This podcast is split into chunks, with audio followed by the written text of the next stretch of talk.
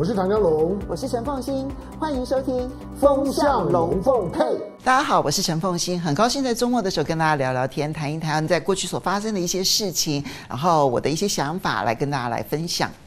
今天来谈一谈比亚迪吧。比亚迪的崛起，当然我知道，其实很多人可能比我更清楚比亚迪的那个崛起的过程。但是呢，我其实对于比亚迪王传福这个人呢，我大概是在上个世纪末的时候就开始注意到这家公司，然后这个人。那个时候呢，他。根本就跟电动车一点关系都没有，也没有什么新能源车，没有没有没有了。然后呢，呃，那个时候他主要其实做的是两项业务，第一个是电池，然后第二个呢就是手机的组装代工啊。那因为他做的那个锂电池，然后其实也是手机里头非常重要的一个元件，好，所以从这里面起家开始做手机代工。它后来转型成为一家新能源车，其实呢是到了这个世纪，大概二零零三年、零四年之后的事情。好，那现在比亚迪呢已经是全世界第一大的新能源车，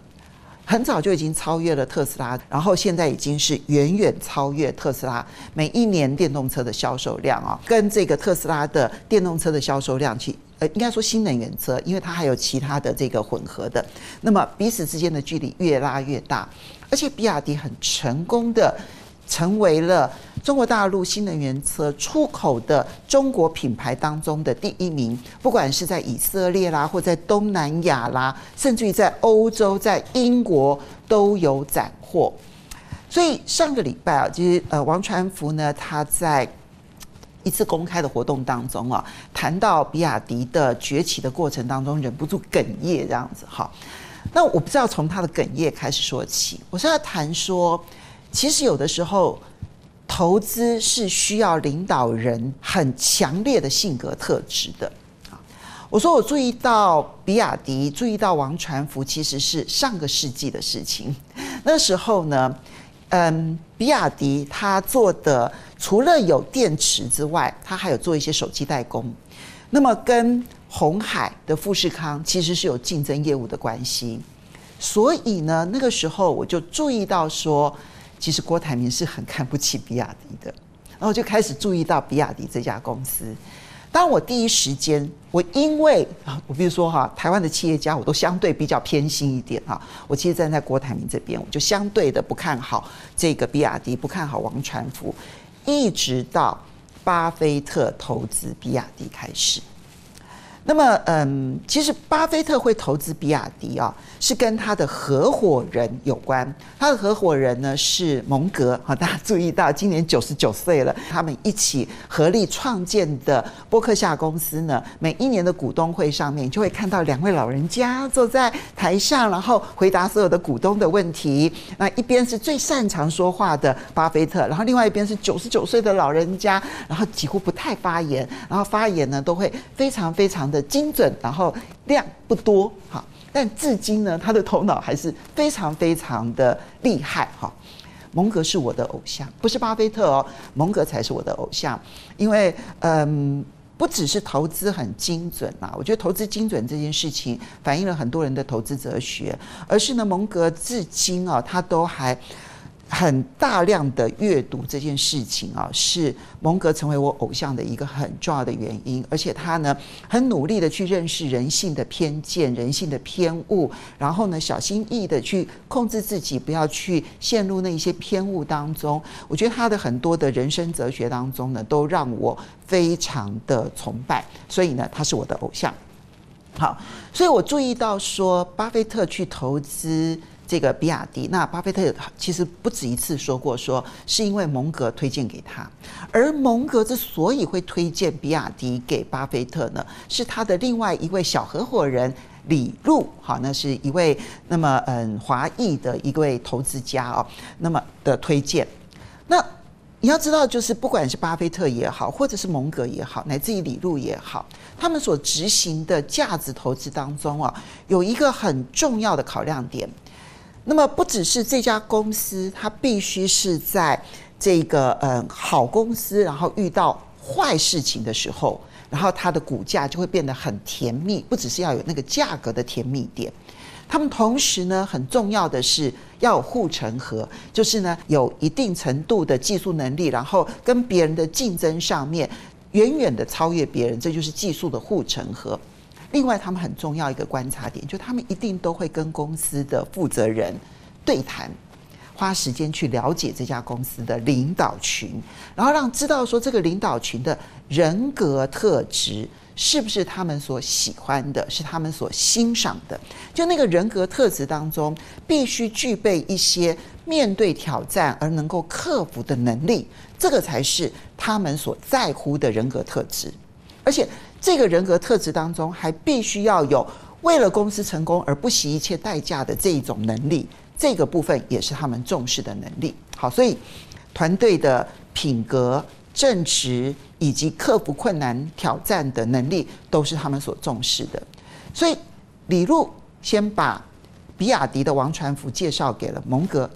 然后呢，蒙格显然也跟王传福有过一些呃深入的一些交流对谈之后呢，再把。比亚迪跟王传福介绍给了巴菲特，然后巴菲特再去研究了之后，然后觉得好，这是一家值得投资的公司，所以他们当初重压比亚迪。他们重压的时候，比亚迪还没有真正的成为电动车上面这么知名的一家公司，那时候还主要的是一家电池制造商。蒙格其实曾经公开说过，他们投资比亚迪哦，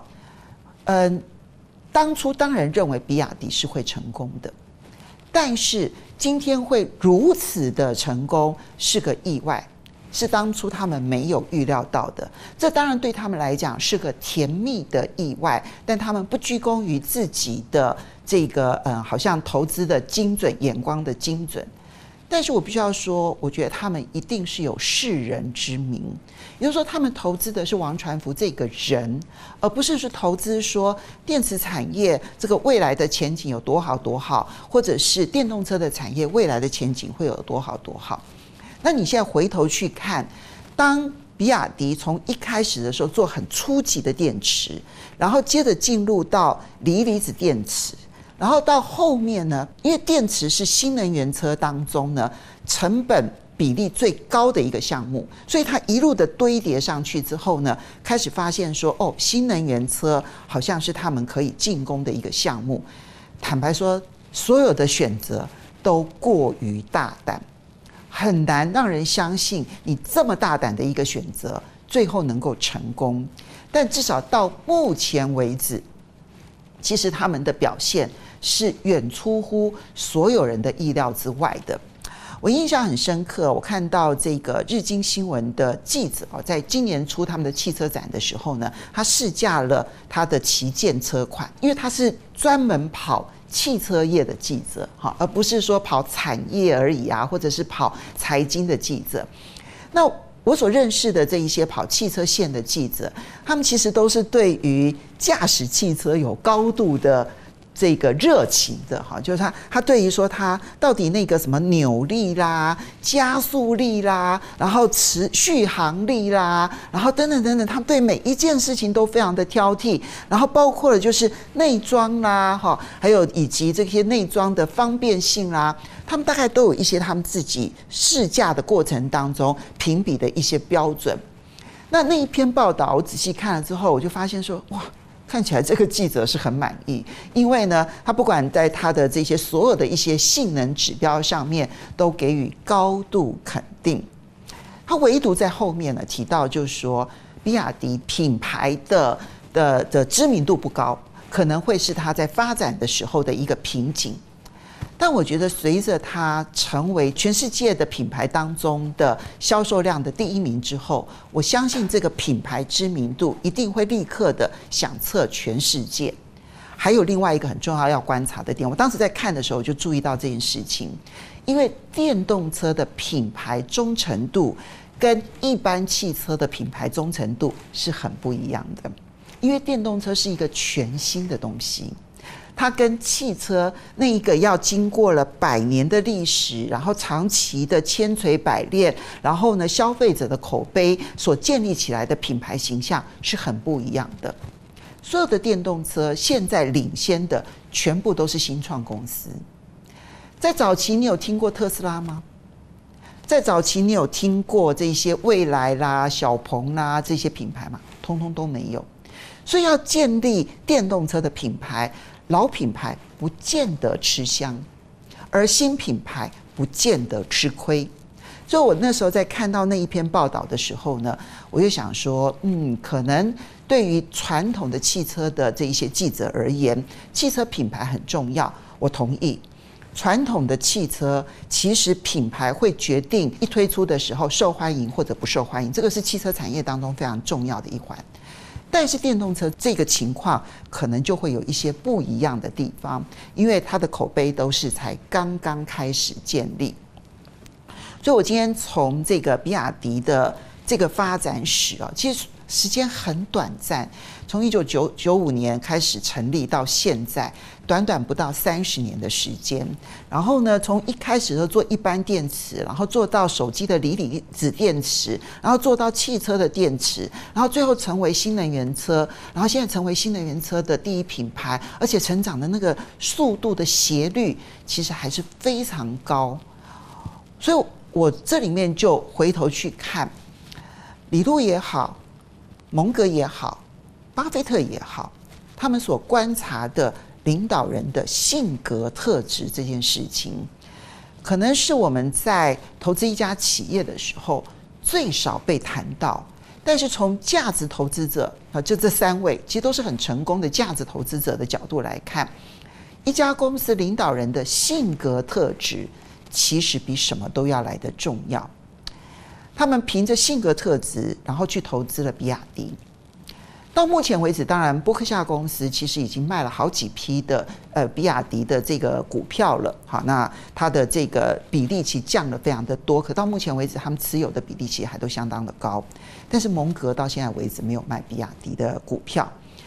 我觉得反映出来的是，他们认为押对的领导人之后，其实就可以长长久久。重点大家还是要去观察这个公司的领导人他的性格有没有改变。所以今天呢，我觉得从比亚迪的这一个崛起的历史故事当中呢，我们去看到投资这件事情，其实有很多的小的妹妹嘎嘎。那我的心情其实还蛮复杂的。我觉得，当然一般人我们很难看到公司领导人的一些特质。不过，我们长期看到很多的公司领导人，他们其实会有法说会啦，那么会有公开的场合去观察他们的诚信，以及他们去如何的描述困难。我觉得至少可以帮助我们去认识一家公司领导人他的性格特质是否是正确的一个特质。好的，我是陈凤欣，很高兴在周末的时候跟大家聊聊天，谈一谈这些事情，与大家来分享。我们下礼拜再见喽，拜拜。